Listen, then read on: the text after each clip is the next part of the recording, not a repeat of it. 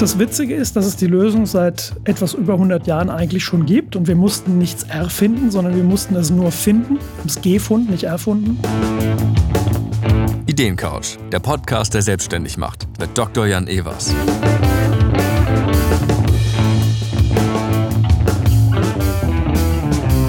Willkommen auf der Ideencouch.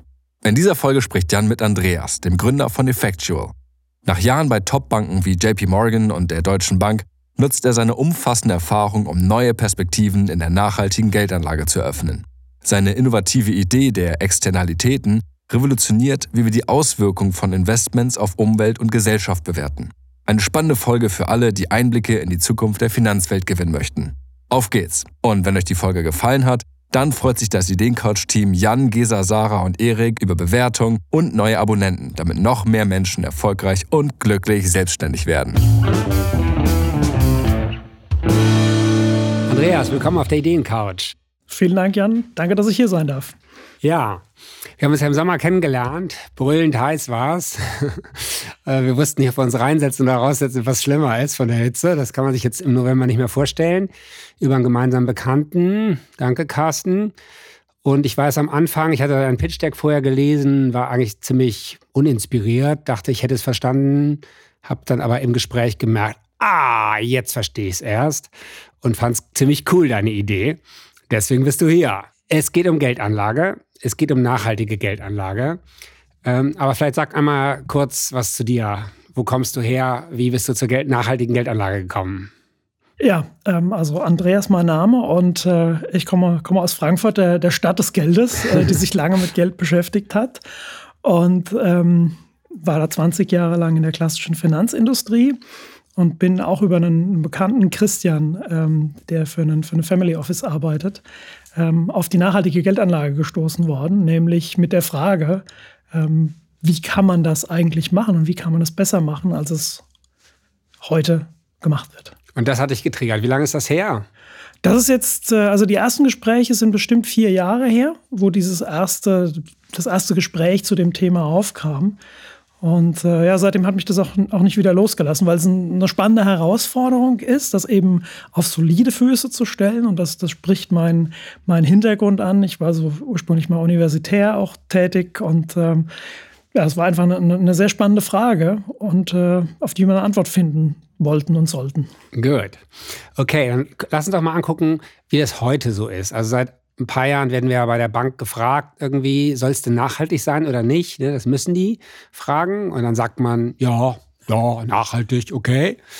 Und dann kriegt man einen nachhaltigen Fonds oder eine nachhaltige Geldanlage. So, wo ist dann der Unterschied zwischen nachhaltig und nicht nachhaltig in der heutigen, der, von deren Welt? Na, das große Problem liegt eigentlich darin, dass die Angebote, die es heute da draußen gibt, entweder sehr, sehr eng gefasst sind, also sprich ähm, einen, Fonds, der nur Windparks betreibt, sagen wir mal, der ist natürlich irgendwo nachhaltig oder sehr nachhaltig. Das ist auch klar. Das Problem ist, ähm, ich kann nicht mein gesamtes Vermögen, und das betrifft insbesondere auch dann, äh, da kommen wir später noch drauf, ähm, große Vermögensverwalter. Wir können nicht das gesamte Vermögen von Einzelpersonen oder auch Gruppen von Personen, die können nicht alle nur in Windparks investieren. Das funktioniert nicht.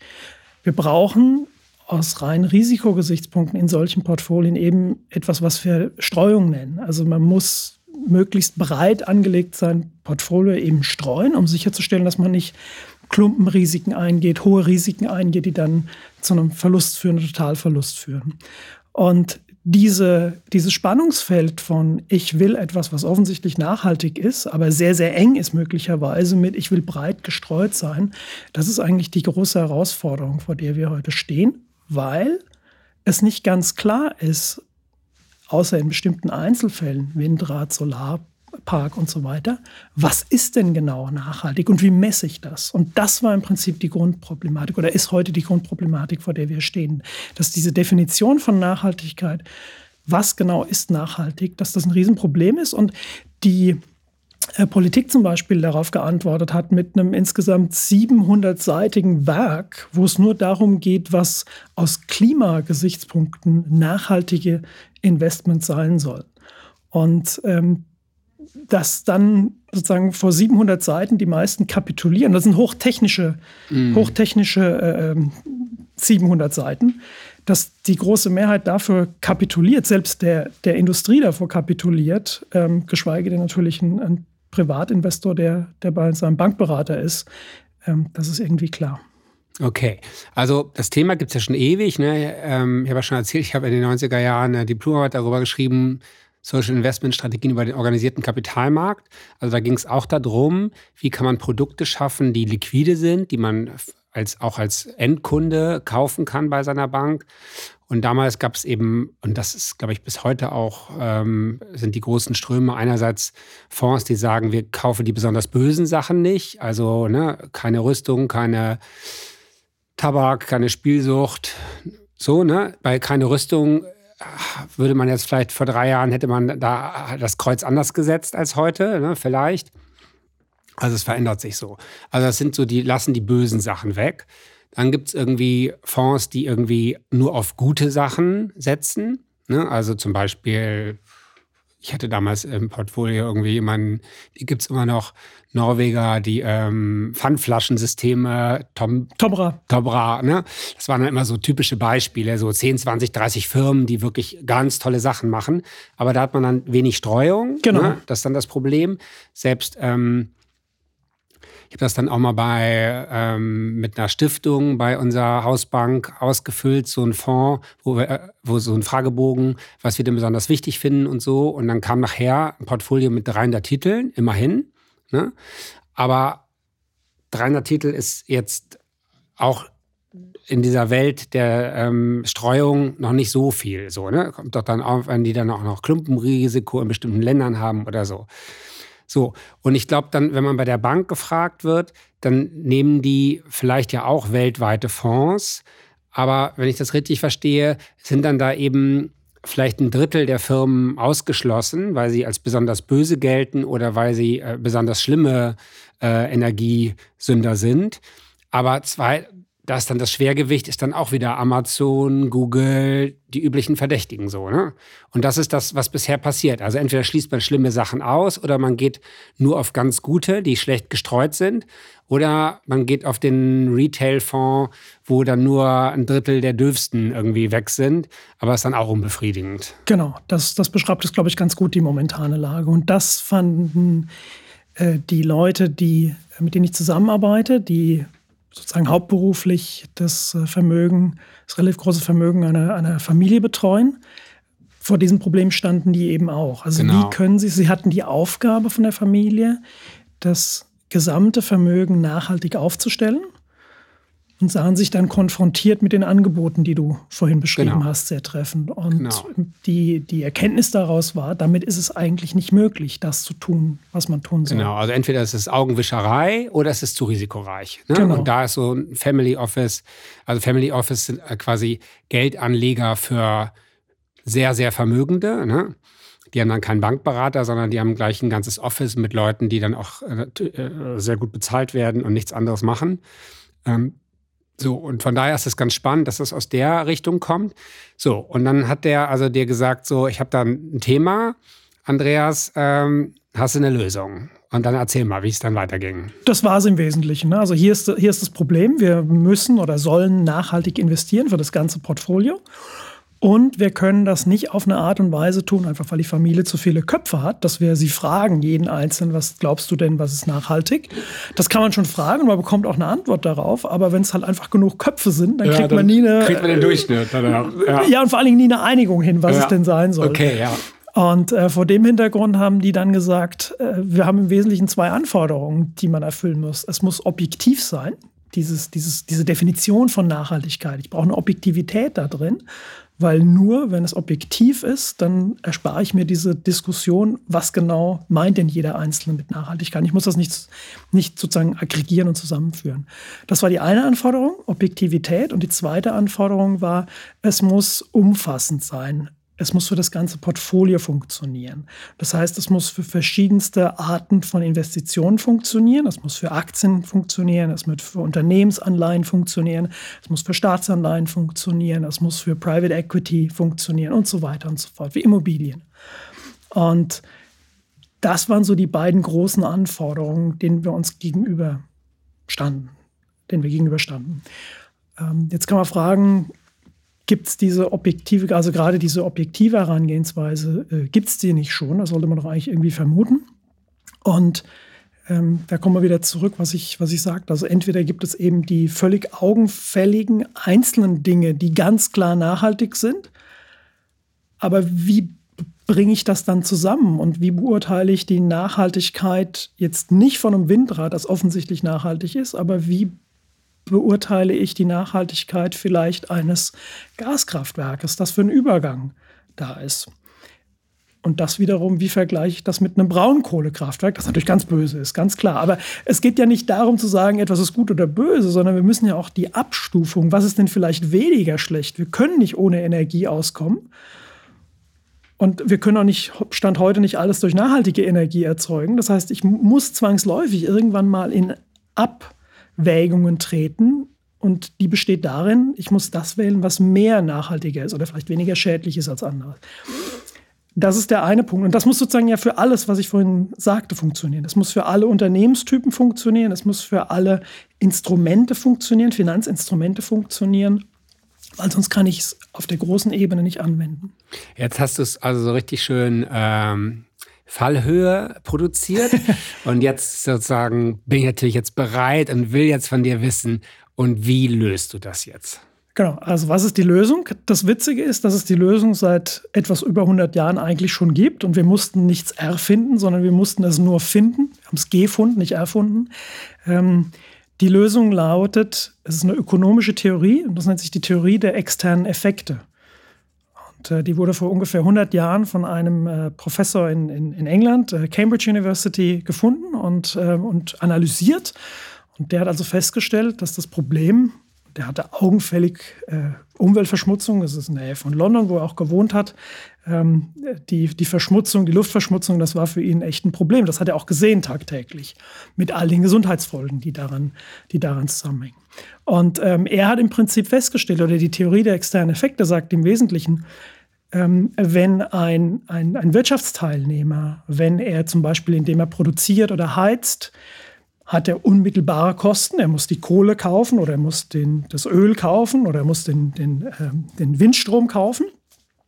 Aber er produziert dabei auch noch Auswirkungen auf andere, auf die Umwelt in Form von diesen genannten externen Effekten, die eben nicht er trägt, sondern die Folgen davon tragen andere. Also zum, Beispiel die Teil. Luftverschmutzung. Die ne? Luftverschmutzung. Das war, glaube ich, so ein bisschen damals in London genau. das Hauptthema. Luftverschmutzung, Flussverschmutzung. So, also es das heißt, keiner, ich muss kein Geld dafür bezahlen, ob ich jetzt irgendwie äh, den Dreck äh, aus dem Schornstein jage wieso sollte ich dann einen Filter kaufen Ganz für den genau. Schornstein? Ganz so, ne? genau. Das ist und genau das Problem. Sich beschäftigt. Ja. Tatsächlich, ähm, ich äh, läster zwar ziemlich oft über mein ähm, Studium. Ich habe auch mal unter anderem BWL und VWL studiert. Aber das kam dann doch davor, Anfang der 90er Jahre schon. Ähm, Umweltökonomie. Und das ist ganz stark die Säule Externalitäten. Wir müssen sie bepreisen. Damals, leider ist fast tragisch, damals war schon, lass uns CO2 bepreisen in Europa.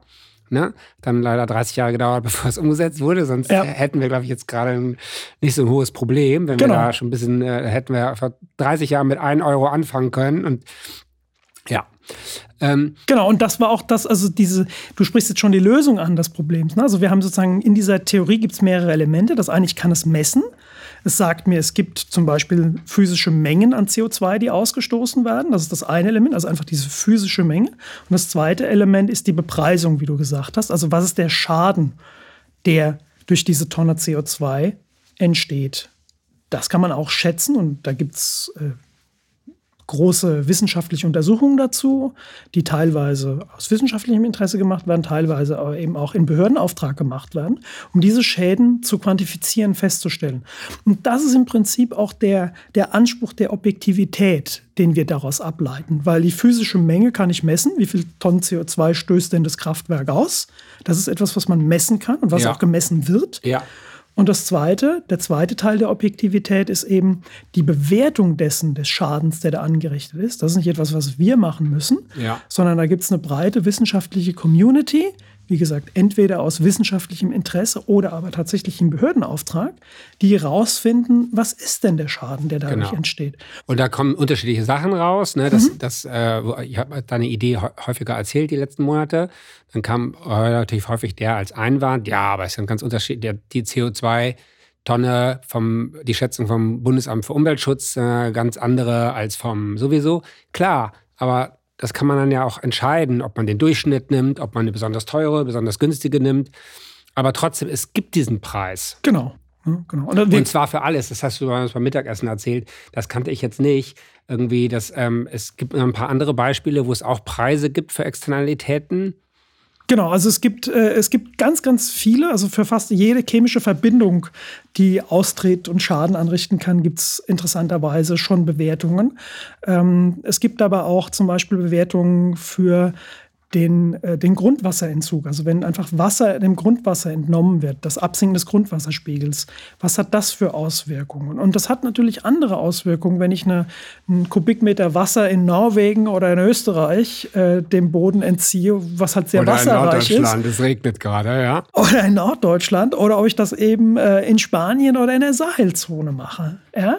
Das sind ganz klar unterschiedliche Bewertungen, die da zum Tragen kommen. Und das reflektieren, das kann man auch reflektieren. Und dazu gibt es eben diese Schätzungen. Und ähm, interessanterweise, was wir dann festgestellt haben, ist, dass es viel mehr, viel mehr Bewertungen gibt, die eben aus der Wissenschaft kommen zu verschiedenen Faktoren, als es tatsächlich Daten zu den Mengen gibt. Also wir waren so ein bisschen, als wir angefangen haben mit dem Projekt, dachten wir, wir finden einfacher die Mengendaten und diese also Bewertung. Wie viel äh, CO2 oder wie viel ähm, Stickstoff oder so wird jetzt irgendwie verbraucht genau. oder freigesetzt. Ja, ne? das sind für uns die Mengendaten, also diese physischen, genau. die in der Produktion entstehen zum Beispiel oder beim, beim Benutzen eines, also wenn das, wenn das Auto halt rumfährt und, und Benzin verbraucht.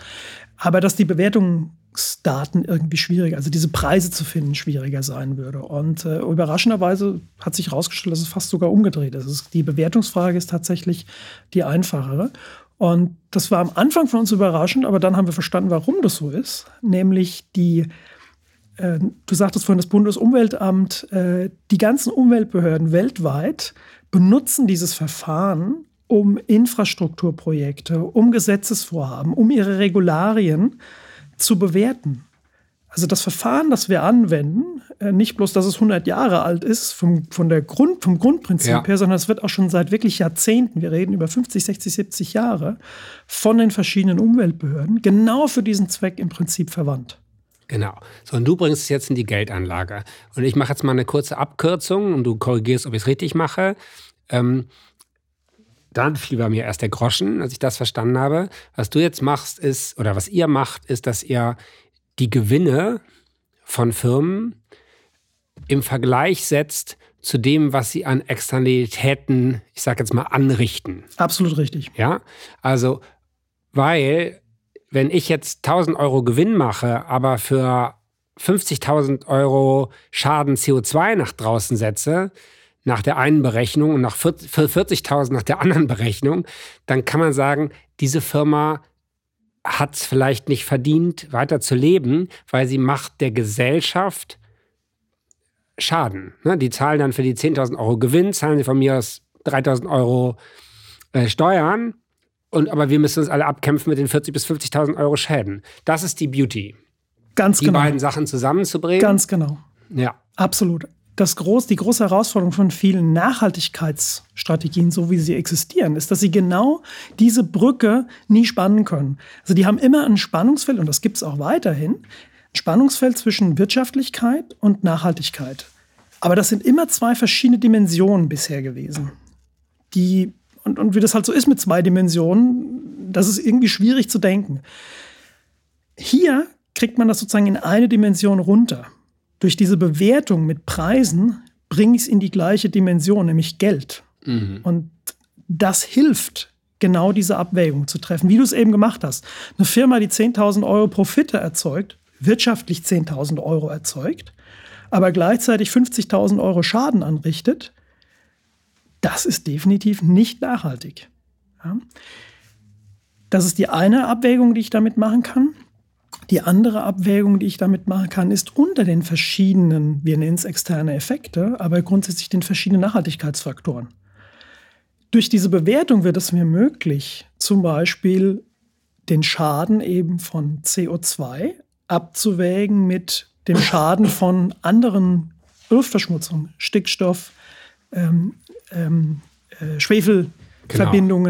Ja, ich ne, weil, weil ansonsten hat man ja die Situation, dass jetzt gerade in den Medien ist jetzt irgendein Schadstoff besonders prominent und alle werden danach geguckt und dann entscheidet die Firma, wir nehmen jetzt, wir stellen die Produktion um, das kostet uns sogar Geld und dann ballern wir einen anderen Schadstoff raus. genau. Der steht noch nicht so im Fokus und ja, im besten Fall weiß man es nicht, im schlechtesten Fall weiß man, dass er viel umweltschädlicher ist, aber man hat dann erstmal Zeit gewonnen, ja? Und das will man halt ja auch nicht. Genau, also das ist diese umfassende Betrachtung der Einzelnen und des Einzelunternehmens, was wir damit leisten können und eben die umfassende Betrachtung, Analyse des ganzen, des ganzen Portfolios. Und das ist wirklich das Neue. Das unterscheidet uns von anderen Strategien eben im Finanzbereich. Das gibt es bisher nach unserem Wissen noch nicht. Der zweite Charme ist, dass man damit auch eine Methode hat, das sehr gut in traditionelle, jetzt traditionelle Investmentwerkzeuge einzubauen. Ja, also es gibt eine ganz große Theorie und nicht bloß Theorie, sondern auch, auch wirklich Werkzeuge, die daraus abgeleitet sind, wie man Portfolien konstruieren kann, sodass sie eben gestreut sind, sodass sie bestimmte äh, Risikokriterien erfüllen. Und wir können jetzt, indem wir diesen, diesen, diesen, diese Maßzahl von Nachhaltigkeit verwenden, das lässt sich, weil es eben in Geld ausgedrückt ist, kann man die wunderbar in diese klassischen Portfolio-Optimierungs- und Konstruktionsmethoden genau. einbauen. Das übersetze ich jetzt nochmal. Also wenn man jetzt sagt, typischerweise, was ja zum Beispiel Passivanlagestrategien äh, machen, sollte man die so viel Prozent der Anlagen parallel zu wie viel Wertschöpfung ein Land hat, ja, mhm. also von mir aus Japan 10 Prozent, nur Beispiel, dann sollte man auch 10 Prozent der Aktien in Japan machen. So kannst du mit deiner Methode, kein Problem. Du kannst aber auch Branchen streuen. Ne? Da hatten wir dann am Ende nochmal drüber diskutiert. Ähm, wenn man jetzt Industrie nimmt, äh, habe ich dich dann gefragt, so ja, okay, dann kommt dann dabei raus, dass ich gar keine Industrie mehr finanziere. Also, und nein, man kann jetzt sagen, okay, ich, ich nehme auch den, so viel, wie viel ist Industrie für Bruttosozialprodukt ähm, zuständig? Also die Quote nehme ich auch. Aber ich suche mir jetzt in der Industrie entweder insgesamt diejenigen, die weniger Schaden im Vergleich zum Gewinn machen, oder ich kann sogar sagen, ich will irgendwie Energieunternehmen drin haben. Und dann suche ich mir halt, da war in deinem Pitch Deck dann auch eine schöne Grafik zu, wo man eben verschiedene Energieerzeuger sieht und sieht, okay, wer macht denn im Verhältnis zum Schaden am meisten Gewinn? Und dadurch treiben wir diese Akteure, Externalitäten selber mitzudenken und selber sich zu optimieren. Genau, genau, das ist die Herangehensweise. Also wir, wir geben quasi vor, welches Risiko das Portfolio haben darf. Und das ist relativ nah an dem, was wir in der Finanzbranche eine Benchmark oder einen Vergleichsindex nehmen. Das ist im Prinzip so eine Abbildung der, der, der ganzen Wirtschaft, die man als Index da verwendet. Und wir sagen, wir möchten unter Risikoaspekten und unter reinen Wirtschaftlichkeitsaspekten die gleichen, eine gleiche Ausprägung haben. Also etwas sehr, sehr Ähnliches haben, was Rendite und Risiko angeht. Aber wir möchten das zu deutlich besserer Nachhaltigkeit haben. Und dann passieren im Prinzip zwei Dinge, wenn man das in, in also wirklich in so einen Optimierer, also die Maschine rechnet dann da fleißig. Und ähm, was, sie, was herauskommt, ist am Ende des Tages ein Portfolio, ähm, das im Wesentlichen die gleichen Rendite- und Risikocharakteristika hat, eben wie der Index, aber wesentlich bessere Externalitäten, also Nachhaltigkeit aufweist. Und das passiert durch zwei, zwei Dinge. Das eine ist eine leichte Industrieverschiebung. Also tatsächlich sehen wir dann im Portfolio, dass weniger so klassische schwere Industrie, Versorger, Stahlwerke, Zementproduzenten da auftauchen. Weniger, nicht komplett ohne, aber weniger. Und das ist der eine Effekt. Und der andere Effekt ist, dass man innerhalb der Branchen, der Industrien eben diese Verschiebung hat von den eher schlechteren hin zu den eher besseren. Und ähm, das, das Faszinierende ist eben, dass man das hier auf eine, auf eine Art und Weise hinbekommt, dass man wirklich nahezu alle Unternehmen der Welt, zumindest die börsengelisteten, mit dieser Methode greifen kann. und dadurch dann eben ein sehr breit gestreutes Portfolio erzeugen kann. Das ist, das ist der große Vorteil, dass man ja. nachhaltig, ein, ein, sehr nachhaltiges Portfolio erzeugen kann, was aber auch sehr stark diversifiziert oder gestreut genau. ist. Das ist ja viel von dem, was du jetzt sagst, ist, glaube ich, für die meisten Hörer gar nicht so relevant, würden sie denken aber es ist eher für deine Hauptkunden, nämlich institutionelle Investoren, die müssen sich ja das immer fragen. Ja, die können jetzt nicht auf einmal irgendwie, äh, weil irgendwie, ich sage es mal böse, weil die Welt untergeht, können nicht auf einmal in Ökofonds investieren, ne, sondern deren Handwerkszeug ist erstmal fundamental, Risiko muss gestreut und so, so, so. Deswegen ist das ist das für dich und deine Branche, in der du versuchst, was zu verändern, so wichtig, dass du die, ähm, ja, das übliche Handwerkszeug anwendest, beziehungsweise die anderen das anwenden können. Absolut. Das ist, es ist nicht bloß, dass sie das nicht wollen, sondern die haben gesetzliche Vorgaben, die ihnen sagen, sie müssen bestimmte Risikoparameter einhalten. Genau. Ähm, das ist eine der, der wichtigsten Grundlagen, die es da gibt. Und die werden auch äh, durch die Regulierung sichergestellt, wird sichergestellt, dass sie eingehalten werden. Also ohne geht das einfach nicht. Und dann sind wir wieder an dem Problem, was wir am Anfang besprochen haben. Die entsprechenden Produkte gab es nur sehr bedingt, wenn überhaupt, die das geleistet haben. Und wir können damit etwas zur Verfügung stellen, dass tatsächlich diese Grundvoraussetzung, nämlich die Risikoaspekte sind erstmal im Griff, plus die Nachhaltigkeit, dass es liefern kann. Für diejenigen, die jetzt nicht an Geldanlage interessiert sind, sondern an ähm, Weltrettung, ist jetzt eigentlich ja die wichtige Frage, was bewirkt das denn? Wie, wie viel, wie viel äh, Kunden hast du jetzt, die nach deinem, deinem Prinzip anlegen? Also wie viel Geld wird danach jetzt gerade angelegt? Also wir sind Stand heute, haben wir ungefähr 70 Millionen in dem, in dem ersten Fonds. Wir werden weitere, wir werden weitere auflegen, wir arbeiten daran. Aber wir haben Stand heute einen globalen Aktienfonds und äh, da sind 70 Millionen drin. Und das wird über die Zeit auch weiter anwachsen. Wir sind mit vielen institutionellen Investoren im Gespräch dazu und die Reaktionen sind im Wesentlichen so, wie wir uns das gehofft und auch gedacht haben. Nämlich ist es eine große Offenheit da, nachhaltig ja. zu investieren. Die, Grund, die Grundoffenheit ist da, aber es scheitert bisher eher an die Angebote, werden als unbefriedigend ja. wahrgenommen. Und das haben wir schon besprochen, warum. Nämlich diese mangelnde Diversifikation, die mangelnde Transparenz auch. Ja? Also die, die da ist, weil oftmals diese ähm, die Art und Weise, wie Nachhaltigkeit vom Anbieter definiert wird, nicht wirklich transparent ist. Gut, und jetzt nochmal verschiedene Ebenen. Das eine ist jetzt die gesellschaftliche Ebene, also nur wenn jetzt Milliarden auf diese Art und Weise angelegt werden, werden ja, hat man ja einen Effekt, dass jetzt große Unternehmen denken, oh, wir müssen etwas mehr an unsere Externalitäten achten und die im Verhältnis zu unserem Gewinn setzen. Und das ist ja der Effekt, den wir wollen. Ne? Wir wollen, dass da quasi eine Bewegung entsteht. Eine Anti-Externalitäten-Bewegung. Ähm, so, das, weil dann dann haben die Kapitalmärkte eine Wirkung, dann wird es teurer, ein äh, schlechtes Unternehmen am Kapitalmarkt zu finanzieren. Ansonsten ist es ja immer nur, dass äh, der Kleinanleger oder der größere Anleger ähm, durch eine Auswahl dann vielleicht ähm, besser läuft. Das ist die zweite Dimension.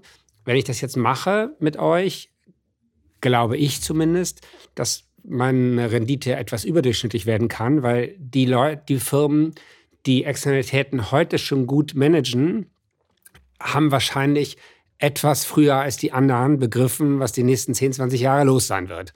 So, ne? Das ist die zweite Ebene. Mich interessiert jetzt noch eine dritte Ebene.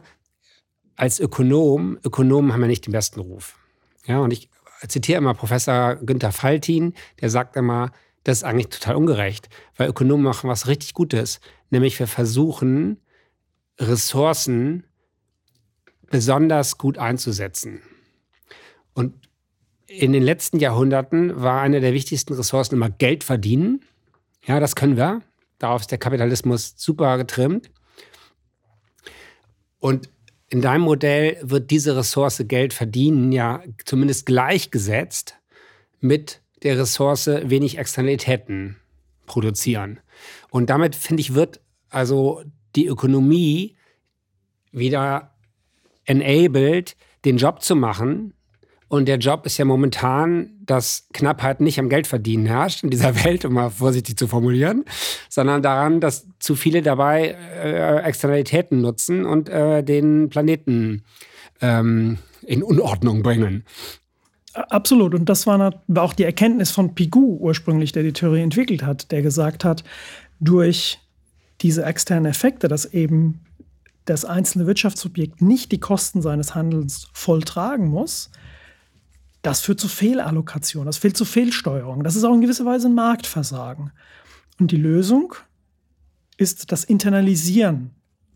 Das ist die Fach, der Fachausdruck genau. von externen Kosten. Das heißt, ich muss diese Kosten, die ich produziere, wieder dem einzelnen Wirtschaftsobjekt aufbürden und dann nimmt es in seine Wirtschaftlichkeitsrechnung auf und das Problem löst sich sozusagen von ganz alleine. Genau, CO2-Steuer ne, ist genau. ja der Weg des Internalisierens. Ganz genau. Lassen Sie jetzt aber nochmal auf die vierte Dimension ja. kommen, nämlich du als Unternehmer. Ja, also erzähl uns nochmal, also was hast du jetzt für eine Firma und wie willst du damit Geld verdienen? Ähm, wir konnten mit Unterstützung eben dieses, äh, dieses Family Office, konnten wir die Firma gründen. Ähm, die steht uns auch als Ankerinvestor zur Verfügung und finanziert uns auch. Die, das Produkt, was wir anbieten, sind, wir, oder sind zwei, zwei Ströme. Das eine ist, dass wir dieses Konzept, diese Idee lizenzieren, um damit Finanzprodukte erstellen zu lassen von anderen, von Partnern. Da können wir nachher noch drüber sprechen. Und das zweite ist, dass wir Beratungsdienstleistungen dazu anbieten. Und ähm, damit ist auch klar, wo. Wen würdet ihr beraten? Da fehlt mir jetzt die Fantasie. Das sind entweder. Also Family Office oder? Das sind, das können institutionelle Investoren sein, das können äh, Produktanbieter sein. Okay. Also, also Produktanbieter könnten quasi bei euch eine Lizenz kaufen, das anzuwenden. Genau. Und gleichzeitig euch berat, sich beraten lassen, wie sie jetzt darauf ein Produkt entwickeln. Genau. Okay. Und das ist quasi ja dann auch ein skalierbarer Prozess. Ne? Also Lizenzen zu vergeben ist ja einer der schnellst wachsenden Möglichkeiten. Mhm. Und äh, das ist ja jetzt quasi gesellschaftlich auch gut, weil wir ja gesagt haben, wir brauchen ein paar Milliarden und äh, 60 bis 70 Millionen. Okay, super Start nach drei, vier Jahren. Aber ähm, ja, jetzt, jetzt äh, damit, wir, damit du die Welt rettest, muss auch ein bisschen was passieren, genau, Andreas, oder? Genau. So Gut, und gibt es da jetzt irgendwas, ähm, also was ich in der Ideencouch für dich tun kann? Also gibt es irgendwas, was, was, wo du jetzt am Knacken bist, ähm, wo, was dir Sorgen macht, weswegen du nicht schlafen kannst? So schlimm ist es Gott sei Dank noch nicht, aber es sind sozusagen zwei Dinge, die uns umtreiben. Das eine ist, wir, sie sind relativ erfolgreich bisher in der Ansprache unserer Zielgruppe, nämlich diese institutionellen Investoren. Ähm, die finden das, was wir ihnen vorstellen, typischerweise sehr eingängig, sehr transparent, nehmen das auch als einzigartig wahr. Also das funktioniert alles sehr gut. Unsere Zielgruppe ist, hat aber relativ lange Entscheidungsprozesse. Das hat etwas damit zu tun, dass sie Dinge eben sehr genau machen müssen. Sie haben treuhänderische Verantwortung und der müssen sie gerecht werden. Und das hat damit zu tun, dass sie eben Wir zu viel anschauen müssen. Don't lose ähm, time on that. gut, ähm, also das, das dauert ein bisschen und ähm, das Wichtige für uns jetzt momentan auch mit den, mit den knappen Ressourcen, die wir haben, ist eben auch, wie können wir sicherstellen, dass wir dass die auf dem Weg nicht stehen bleiben, äh, dass sie dem vom, vom Weg nicht abweichen. Also diese, diese anfängliche Begeisterung, wie stellen wir sicher, dass die beim potenziellen Kunden, wie stellen wir sicher, dass die erhalten bleibt und dass wir die sozusagen am Leben erhalten? Ja. Das ist die eine Herausforderung und vielleicht ein bisschen in die Ferne zu schauen. Ähm, der, die Produktidee grundsätzlich hat natürlich einen gewissen akademischen Touch der für die Zielgruppe eigentlich ganz gut geeignet ist. Die kennen das alles, äh, wie du vorhin auch sagtest, ne, aus, der, aus der Volkswirtschaftsvorlesung, da hat man noch Erinnerung dran. Das sind natürlich alles Leute, die so sozialisiert sind und, und die diese Ausbildung haben und deswegen damit relativ schnell warm werden. Ähm, die, der große andere Block an Investoren, das sind, äh, was wir äh Retail-Investoren nennen, also mhm. den Einzelinvestor der natürlich jetzt vielleicht mit so einer äh, etwas verkopften äh, Geschichte jetzt nur schwer was anfangen mhm. kann. Trotzdem glaube ich, dass wir A, um das, um die Milliarden einzusammeln, von denen du gesprochen hast, um die Welt zu verändern, dass wir auf diese Einzelinvestoren auch angewiesen sind. Ähm, die Frage ist, wie können wir sie erreichen, wie können wir sie motivieren. Also das sind so die beiden, die beiden Dinge, die ich als herausfordernd momentan empfinde. Einmal, wie schaffen wir es, unsere eigentliche Zielgruppe auf ihrem Weg mhm. zu begleiten, sodass sie auch am, am, Ende des Weges ankommen. Und das andere ist, wie können wir ähm, Einzelinvestoren, die, glaube ich, auch ein großes Potenzial und, und eine große Affinität auch haben zur Nachhaltigkeit, wie kann man denen mit diesem wie kann man das für die greifbar machen, was wir tun? Okay. Gut, steigen wir da mal ein. Also beim ersten ist natürlich, das Beste wäre, wenn es eine Regulierung gibt. ne, das gibt es ja momentan zu vielen Themen. Ja, also Lieferkettengesetz oder so, wo dann irgendwie viele ähm, auf einmal merken, oh, das hätte doch was mit mir zu tun, auch wenn ich nicht 3000 Leute habe. Ähm, also ihr könntet zumindest in der Darstellung gucken, was jetzt mit das mit dem Green Deal zu tun hat. Was, also was kommt da? Und ich glaube tatsächlich, dass ähm, es sein kann, dass die reporten müssen, ob ihre nachhaltige Anlage wirklich nachhaltig ist und so weiter und so fort. Genau, also an dem Punkt also sind wir quantitative Modelle dahinter hängen. Also an dem Punkt sind wir auch schon und die Industrie krankt auch wirklich daran. Also die, was ich vorhin sagte, die, die 700 Seiten äh, Regulierung, ja. die sich die EU-Kommission da hat einfallen lassen, zu einem Teilproblem die hat die Industrie im Prinzip auf die Barrikaden gebracht, weil die damit auch nicht umgehen können. Und äh, das gilt für die Anbieter, aber das gilt auch für die, für die Investoren, für die großen Investoren. Und insofern, dadurch, dass wir etwas anbieten, was deutlich einfacher zu durchdringen ist, zu verstehen ist, haben wir schon auch diesen, diesen guten Ansatzpunkt eben. Ja? Also diese, diese, die Tür auf kriegen wir damit relativ mhm. gut. Es ist tatsächlich eher, und genau mit diesem Aspekt, es ist tatsächlich eher so dieses. Ne? Aber, und dann muss man, glaube ich, viel in den Trichter reintun. Ne? Genau, also, und da ja. müsste man jetzt überlegen, wie man skalierbar macht. Ja, also einerseits ne, im Podcast natürlich skalierbar. Ähm, aber wäre vielleicht spannend, mal ein Podcast zu sein, der sehr, äh, der diese Zielgruppe hat. Ja, ich glaube, dass nicht so wahnsinnig viel Banker Ideencouch hören. Ich, I'm afraid. Ähm, ähm, das zweite, ich erinnere mich noch, ähm, vor 12, 13 Jahren kam eine Bank auf, Quirin Bank, die ich sehr schätze. Ähm, die haben am Anfang äh, eine Roadshow gemacht. Ja, ich glaube, teilweise sich vom Journalist interviewen lassen, haben das auch ein bisschen provokativ gestaltet, haben gesagt, so, hier sind wahrscheinlich viele Banker im Publikum, die nur mal gucken wollen. Ne? Übrigens, wir haben Jobs frei. So, also quasi so dann hatten sie die zehn Gebote der Geldanlage. Das war so ein Buch, so eingefasst mhm. und wo einem dann klar wurde, ich dachte bis dahin, dass nur Retail-Anleger betrogen werden. Danach wusste ich, ah, okay, bei den Vermögenden geht es genauso zu. so, also da kann man vielleicht, da musst du halt gucken, wie sehr deine, deine Zielgruppe, die du erreichen willst, bereit ist, bisschen, dass man die Tonalität ändert, dass man vielleicht ähm, Konventionen bricht, irgendwie. Hm ähm, so, also ich würde, glaube ich, momentan nicht irgendwie eher so darstellen, dass es gar nicht nötig hast, zu den allen hinzufahren, sondern irgendwie skalierbar. Ähm, ich schicke Ihnen erstmal ein Video, wenn Sie das verstanden haben, ich überziehe jetzt, wenn ja, Sie das verstanden haben, dann lade ich Sie zur nächsten Veranstaltung ein und irgendwie äh, jeden zweiten Monat bin ich in der Gegend oder mhm. so. Ne? Also, dass du da einfach quasi die bündelst und damit denen das Gefühl gibt, dass es auch Momentum gibt. So. Ja, ja. Dringlichkeit natürlich auch mal, das versuchen, versucht man im Vertrieb natürlich generell, aber ähm, vielleicht irgendwie wirst du im ersten Quartal, nimmst du nur zehn neue Kunden auf oder so. Keine Ahnung. Ja, ja. Das, aber B2B-Vertrieb ist eine ganz eigene Skill. Klar, LinkedIn, ne, bei LinkedIn irgendwie sogenannte Mailketten oder so zu bauen, wo du und dann immer versuchen, deren, deren Need, also möglichst in Interviews rauszufinden, was diejenigen, die zu dir kommen, was quält die, was sind deren Worte für das, was sie quält. Ja. Werden sie jetzt auch dauernd gefragt? Ne, man wird dann im Konzern ja bekloppt befragt, Dinge, die überhaupt totaler Quatsch sind, aber man, alle drei Monate wird man das gefragt. Ähm, und ja, also diese Fragen rauskriegen und sagen, darauf gebe ich Ihnen eine Antwort. Ja, ja, nee, das sind, sind glaube ich, alles gute, gute Hinweise. Ähm, und das, das so funktioniert das bei uns auch im Wesentlichen. Ähm, die, die Frage, die gute Frage, die du stellst, ist, wie kann man das eben skalieren? Das ist mm. das Pudelskern, ja. Ja, weil die Beschleunigung ist, glaube ich, schwer, kann man dann häufiger anrufen, so, aber das sind alles keine schönen Sachen, ne? Das macht auch keinen Spaß.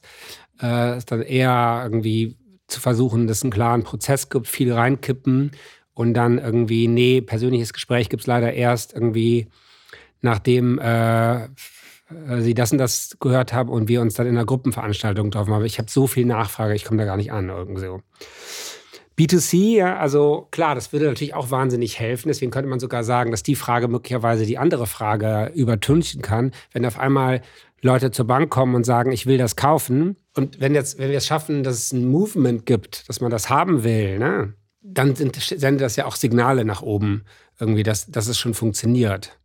So, und da ist, sind wir bei einer ähnlichen Frage, wie radikal darf es denn sein? Ne? Also das Thema hat ja durchaus Aufmerksamkeit, so, ne? Und ähm, ich zitiere zum zweiten Mal Günter Faltin, es gibt nichts Besseres als David gegen Goliath-Geschichten. So, ne? Also man könnte jetzt mal mit dicker Hose sagen, äh, okay, 100 Jahre gibt es das Konzept. Ähm, ich fand einen Satz eben schön, nicht erfunden, sondern neu äh, gefunden und jetzt irgendwie, ihr kennt das alles der Ökonomie und jetzt löst es aber eure Probleme. Also das ist, da ist ja Stoff drin. Das, da könnte man ja mit einer, mit einer PR dran arbeiten, das zuzuspitzen und in Werbekampagnen oder in Interviews ähm, aggressiv zu vermarkten, so um auf sich aufmerksam zu machen. Weil du hast ja den Vorteil, wenn ich es richtig verstehe, dass du durch das Family Office bist du ja so ein bisschen die finanzieren, das Spin-off hast jetzt irgendwie nicht einen Verwaltungsbeirat mit 20 Politikern, auf die du Rücksicht nehmen willst. Also du könntest ja ein bisschen aggressiver rangehen. Und wenn du sagst, okay, ich baue jetzt einen Prozess mit irgendwie ähm, einem Online-Präsentation, mit einem Gruppentermin, mit einem Dingungsbetrieb und jetzt mache ich durch eine aggressive Werbung, mache ich die Leute neugierig, dass sie da Bock drauf haben, reinzugehen. Ich glaube, das wäre, das ist, wär, ist so ungewöhnlich für institutionelle Investoren, dass es sich zumindest abhebt. Definitiv. Ja. Und das kann der Sparkassenfonds-Chef, darf das nicht. Da ruft sofort ein Bürgermeister an.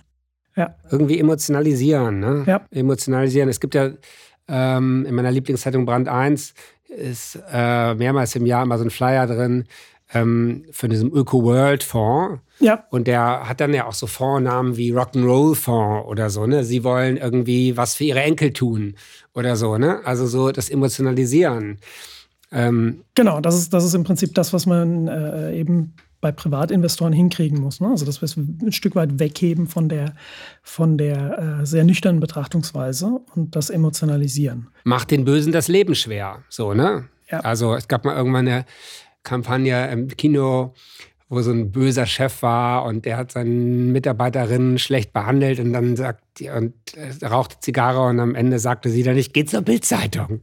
Und dann benahm er sich richtig. Ja, das war eine, ich, äh, ist nicht meine Zeitung, ich äh, noch nie gekauft, aber äh, die Werbekampagne fand ich gut. Also wie könnte man dieses emotionalisieren? Lass es mhm. den Bösen, die irgendwie mit wenig Gewinn viel Schadstoff machen, das hat ja Power. Ja, ja. Das wäre eine Konvention, die du brichst, wenn du da irgendwie ähm, rangehst und trotzdem die Institutionellen als Kunden wählst.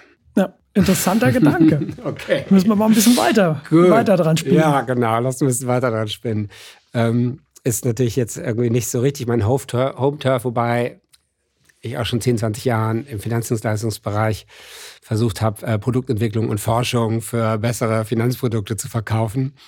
Ähm, also ein bisschen kenne ich das, äh, das Klientel. Es ist ein hartes Klientel, ja. Wir knacken's. Wir knacken's. Okay, Andreas, super. Tolle Geschichte. Ähm, den Satz nicht erfunden, sondern gefunden, den merke ich mir jetzt für immer. Man muss, man muss nur nicht vertauschen. Eben habe ich es mir falsch rum aufgeschrieben, ja. Äh, dann ist er nicht mehr so cool. Ja, also lass uns den Ökonomen wieder äh, Wert geben. Absolut. Ähm, wir, ha wir haben alles dafür in der Hand. Wir haben die Werkzeuge in der Hand. Wir können es messbar machen, was, was entscheidend ist. Wenn man in die richtige Richtung laufen will, äh, ist es immer gut zu wissen, wo die ist. Das können wir damit rausfinden und äh, können damit auch die Wirtschaft effizienter machen. Also es geht hier tatsächlich auch um Effizienz. Es geht nicht in Anführungszeichen nur um Gutmenschentum, sondern es geht hier tatsächlich darum, die Wirtschaft aus gesamtgesellschaftlicher Sicht effizient zu machen. Absolut. Und das ist ökonomisches Terrain und sonst Absolut. Ne, und da geht es nicht darum, ob ich jetzt äh, Fahrradfahren besser finde als Autofahren, sondern Ganz es geht genau. irgendwie um ähm, objektivierbare ähm, Effekte. Absolut. Super, Andreas. Toll. Vielen Dank, Jan. Danke, dass du hier warst. Der Ideencouch Podcast ist eine Produktion der Everest GmbH und Partner von LaborX Hamburg. Redaktion Gesa Holz und Sarah Bechtloff. Technische Bearbeitung Erik Uhlendorf.